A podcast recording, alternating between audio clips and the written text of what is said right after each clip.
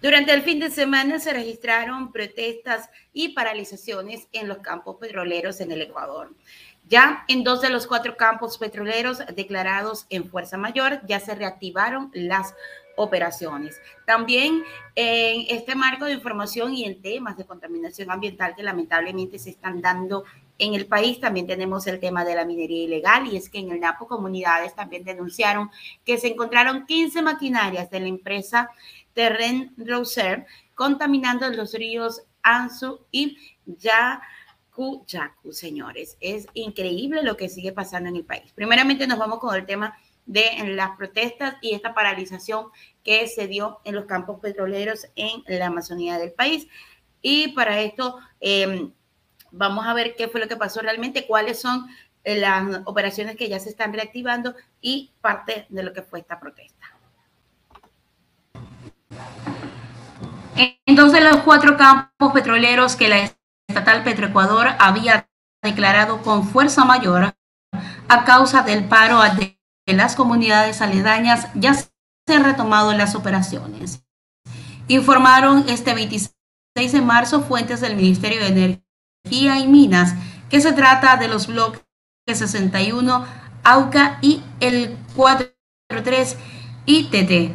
En el Primero, se dialogaron con los dirigentes que ya se levantó la paralización. Al momento se han retomado parcialmente las operaciones y en el transcurso del día se suscribirá la resolución para dar a conocer terminada esto por fuerza mayor. En el segundo también se terminó la paralización y los comuneros se están despejando las instalaciones luego de la emisión de los informes técnicos que de igual forma se levantará de fuerza mayor.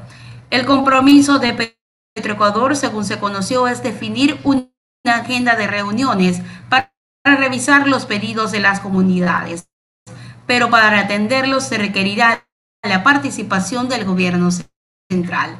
En tanto, en el bloque 12 prosiguen las conversaciones, pero todavía no hay acuerdos. Y en el 16 y 66 se han dado contactos a vandalismos y reportes ante el Ministerio de las Plataformas. También se presentan graves daños. La fuerza mayor que significó el apagado de los menos de 40 pozos también representó una nueva caída de la producción de aproximadamente 80 mil barriles diarios.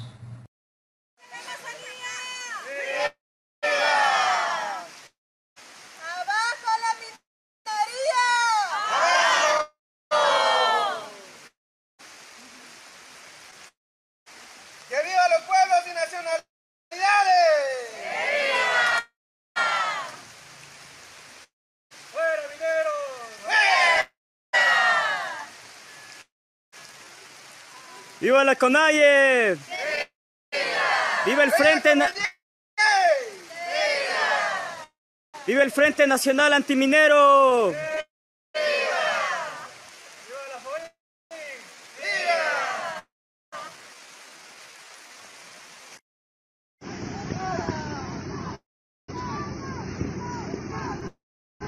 En esta parte también podemos observar cómo siguen extrayendo la tierra para lavarla y poder em, conseguir los metales que ellos explotando la tierra, estas aguas contaminadas que al fin y al cabo llegan al río Jatunyaco, el río por el cual bajamos, el río por el cual estábamos navegando hace poco.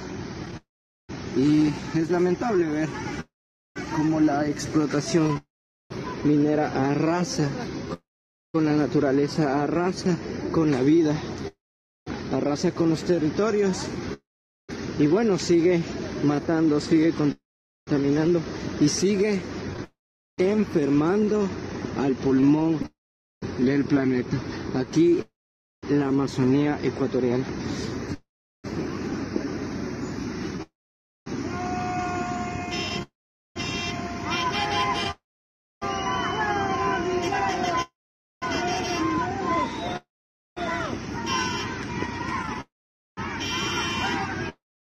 Esto es lo que podemos ver en, la, en Napo, en el río Jatunyacu, como se devasta de una manera impresionante. Eh, mientras bajábamos, pues observamos eh, lo frondoso que es el Amazonas, lo frondoso que es la naturaleza. Y bueno, todo, absolutamente todo aquí se encuentra completamente lleno de vida, pero esta parte es como una persona con lepra, porque al fin y al cabo Ahí está, señores, dos situaciones en paralelo. Las paralizaciones de las operaciones de algunos de los campos petroleros en el país y también lo que fue eh, estas protestas que se dieron por la contaminación ambiental que produce la minería en el país, específicamente en el NAPO. Eso está pasando en el Ecuador.